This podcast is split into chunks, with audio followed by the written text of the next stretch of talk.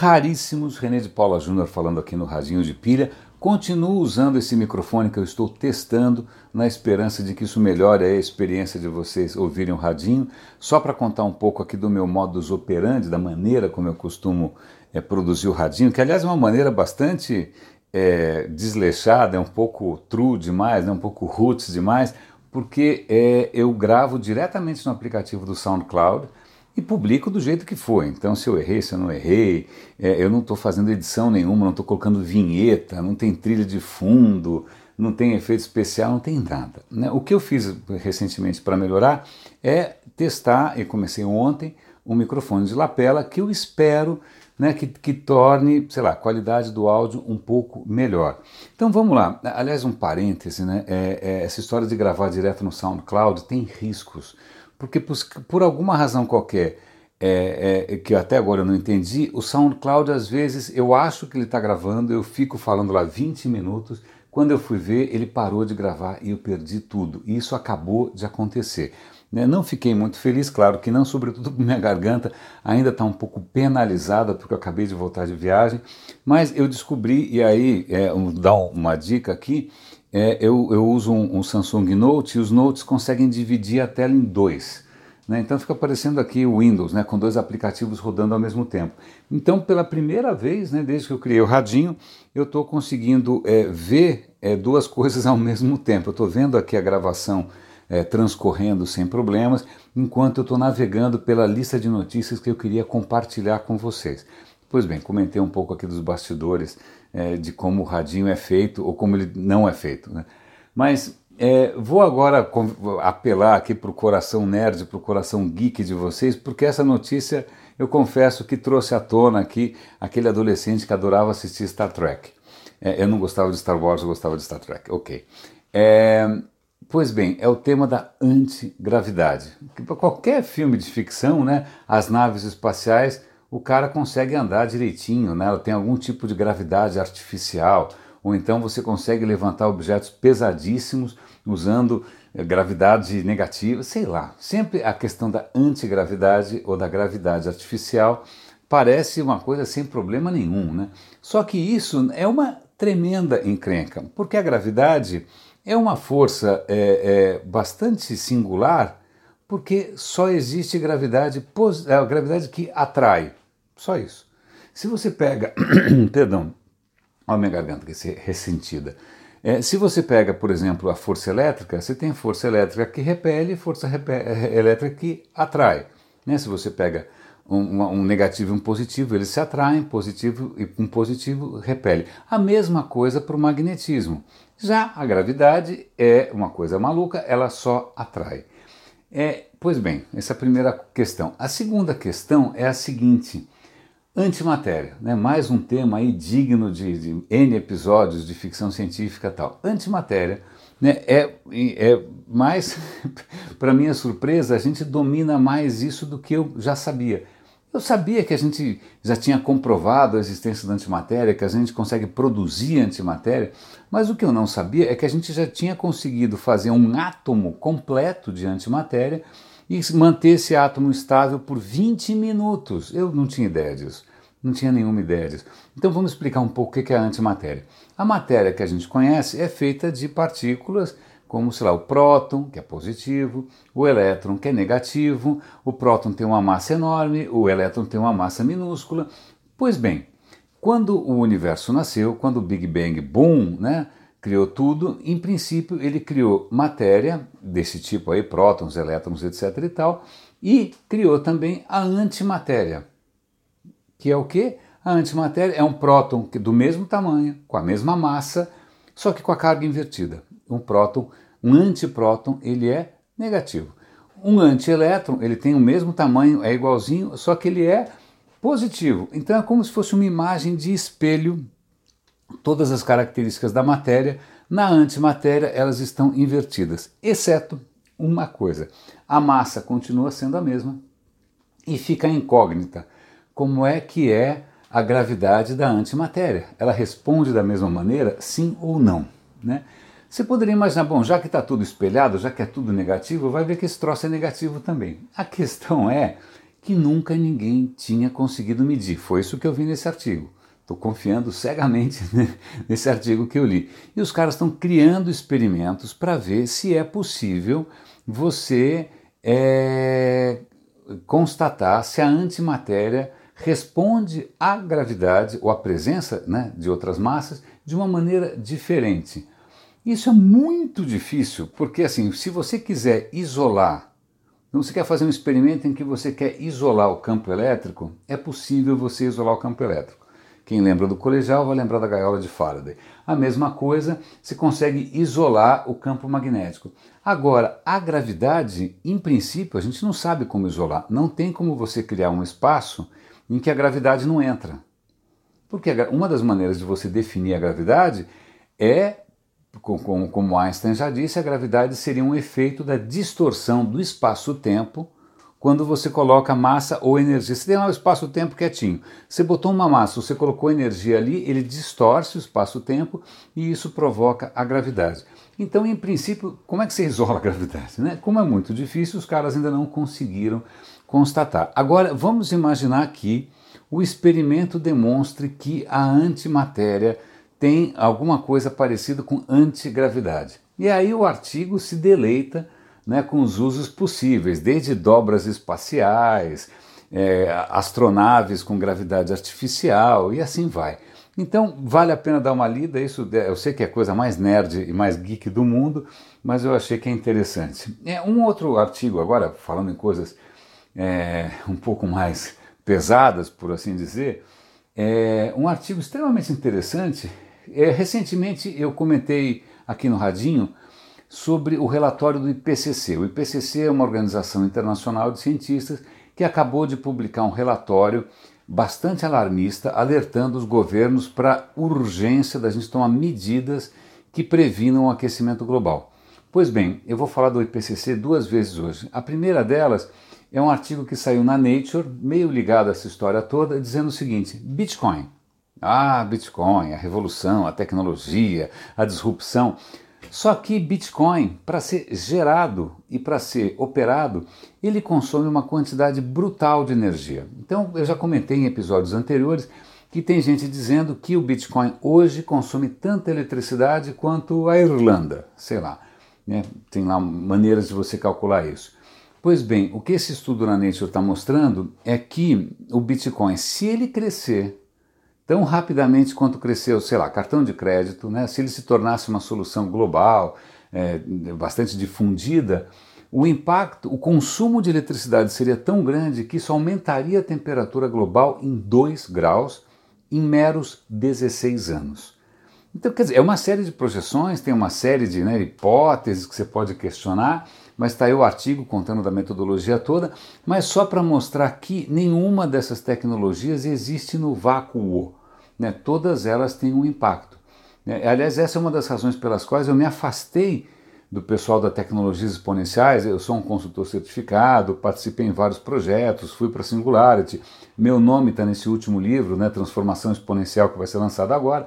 Mas eu me afastei deles porque começou a me incomodar profundamente esse otimismo, esse hype, sem nenhuma preocupação com impacto ambiental, impacto humano, impacto social. Eu falei, não, chega, eu não, eu não brinco mais disso. Não dá para a gente só ficar levantando a bola da disrupção sem a gente é, levar em conta o impacto que isso traz. Então aí o Bitcoin, que parecia ser uma coisa disruptiva e revolucionária, talvez seja disruptiva em termos não tão louváveis. Né? E falando em meio ambiente, é uma reportagem, sai em dois lugares, sai no Estadão e também sai num site internacional, eu vou dar o link aqui para vocês. Poluição, poluição. A questão é a seguinte, no Brasil morrem por ano 633 crianças devido a complicações de saúde causadas ou relacionadas à poluição atmosférica o número não te impressionou, então vou te dar um número mais impactante ainda, né, já que o tema é impacto. 93%, 93% de todas as crianças e adolescentes do mundo estão sendo expostas a ar poluído. E isso não é só, ah, que ruim, não é que ruim, é que isso simplesmente afeta o desenvolvimento mental, afeta a saúde, afeta o crescimento dessas crianças. Tá? A estimativa é que no mundo 500, mais de 500 mil crianças morram por ano devido à poluição do ar. Então tá aí, né, se a gente precisava de alguma métrica impactante, digamos que mortes de crianças é uma métrica né, que é difícil você ficar indiferente. Um, um, artigo interessante aqui que vale a pena, na, foi na Forbes isso, achei, aliás foi a própria Forbes que falou sobre é, antigravidade, mas é um artigo criticando um documentário sobre inteligência artificial. Eu não vi esse documentário, acho que ele está tá, tá para ser lançado. Como é que chama o documentário?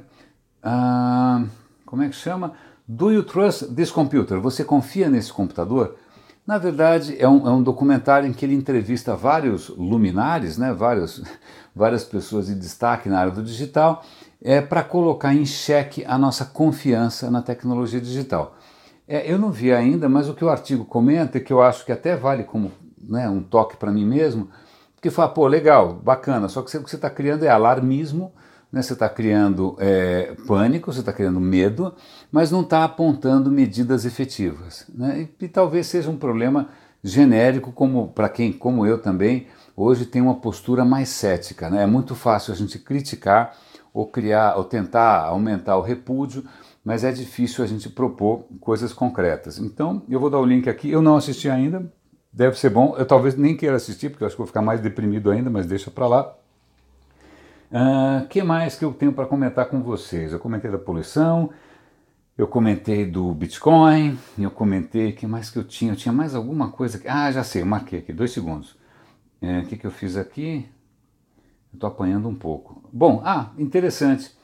É, o Reino Unido é, vai começar, está pensando em começar a taxar os gigantes de internet. Eles estão incomodados que chega lá uma Amazon, um Facebook, um Google, fazem um dinheirão em cima das informações, né, das transações dos cidadãos, sem pagar uma, um contraponto por isso. Então eles estão pensando em taxar os gigantes. Eles não querem taxar as startups, não querem é, inibir a inovação, claro que não, mas eles estão pensando em taxar. Vale a pena a gente prestar atenção nessas coisas da Europa, porque, por exemplo, essa mudança bastante pesada com relação a privacidade online, que é o GDPR, nasceu na União Europeia. Né? Então veja aí a importância da regulação e dos governos né, em proteger a gente do que muitas vezes é um interesse comercial sem nenhuma preocupação, de novo, com o impacto. Aliás, uma, uma, uma notícia que eu vou comentar aqui também, a União, o Parlamento Europeu está é, sugerindo, ou está estudando, está propondo que o completo banimento do uso de plásticos descartáveis. Simples assim, banimento. Canudinho, baniu. Pratinho descartável, baniu. Copinho de festinha, baniu. É, sacolinha do não sei o que, baniu. Eles querem banir. E o que eles querem é o seguinte: quando é absolutamente insubstituível, não tem nenhuma outra maneira de você substituir, sei lá, cotonete, você pode. A haste do cotonete pode ser de papel. Né? Mas quando for insubstituível, eles querem uma redução no uso. Né? Então, olha aí, a União Europeia, é lógico, isso vai demorar, os países têm que regulamentar, não é uma coisa assim. Mas você começa a perceber a, a, a União Europeia né, meio que na vanguarda de algumas proteções das coisas civis e ambientais, etc. E tal. O que mais? Tem um artigo que eu achei interessante aqui, que é, foi o Google que me sugeriu, tá bom? É, que é o seguinte: para quem gosta de economia compartilhada, eu sempre tive um pouco um pé atrás com economia compartilhada, porque todo, toda vez que alguém fala bem demais o tempo todo, eu desconfio. Né? Ou o cara está sendo pago para isso, ou é um bobo alegre. Então, então, a questão da economia compartilhada, a gente já percebeu que Uber e Lyft não são economia compartilhada, né? uma empresa bilionária, truculenta como outra qualquer. Né? E outra, o cara está contando o seguinte: ele é um fotógrafo em Nova York, ele tem muito equipamento parado e ele descobriu uma plataforma online que chama, como é que chama? É uma plataforma que você pode alugar o seu, ah, chama Kit Split, que você pode alugar o seu, o seu equipamento para outros fotógrafos. Aí ele ficou meio com receio, pô, mas será que é, isso é confiável sim ou não? Ele falou com a plataforma, não, os nossos usuários são todos verificados, nós temos um algoritmo. Ah, mas e se o equipamento for roubado? Não, se ele for roubado a gente tem seguro, se ele for danificado tem seguro. Cara falou, bom, tá bom. Ele começou a experimentar e alugou uma vez, duas vezes, alugou dez vezes e estava indo tudo bem. Aí ele resolveu alugar uma câmera para um estudante, né, é, uma câmera de 4.500 dólares, e o estudante conheceu o estudante, o cara foi lá, pegou a câmera, ele tirou foto com o cara tal, e o que acontece? O estudante sumiu, sumiu, deu um perdido. Aí ele falou, bom, vamos tentar localizar o cara. Tentaram localizar o cara, ele tinha sido expulso da universidade justamente por roubo de equipamentos. Aí, bom, vamos falar com a plataforma, afinal tem seguro. Veja bem, o seguro é caso o equipamento tenha sido roubado ou tenha sido danificado. Agora, se o cara não devolve, o seguro não cobre. E aí o cara foi falar com a polícia. Pela lei americana, pela lei pelo menos de Nova York, isso não constitui um furto. Né? Quem mandou você, você emprestou, né? você não constitui exatamente um crime que a polícia possa ir atrás. Então fica a dica para a gente ser um pouco menos ingênuo né, e levar em conta que pode haver brechas, sim, na sua proteção. Quer dizer, tá vendo? O cara não era tão é, confiável assim, o seguro não cobria tudo. Vale a pena a gente dar uma olhada. Tem alguma coisa que eu queria comentar com vocês. Ah, lembrei, que até vai servir para uma dica interessante.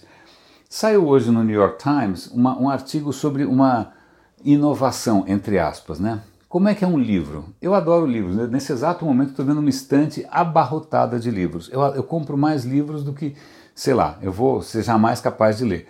Né? E, mas livros que eu estou vendo aqui na minha frente é um paralelepípedo, né, em que você lê na, normalmente o paralelepípedo na posição vertical, você abre, você vira a, a página né, com, a, com a outra mão, da direita para a esquerda e vai lendo. Pois bem, esse livro, que, que, que é essa inovação, é um livro para a geração do smartphone. Ele tem mais ou menos o tamanho de um smartphone, mas ele é lido na horizontal. A dobra dele, né, ele é preso na parte de cima. Então você vira as páginas para cima. E você vira as páginas para cima com um polegar só. Então, com a mão que você está segurando, você vai dando assim wipe com o dedão e vai virando as páginas. Né? A ideia é você atrair um pessoal que é viciado em smartphone. E eu lembrei, falei, pô, mas eu já tinha visto isso, né? E aí o que acontece? Eu subo todas as minhas fotos e são muitas, são dezenas, centenas de milhares de fotos, para o Google Fotos. E o Google Fotos tem uma, uma característica, uma funcionalidade extraordinária, que é ele faz reconhecimento das imagens.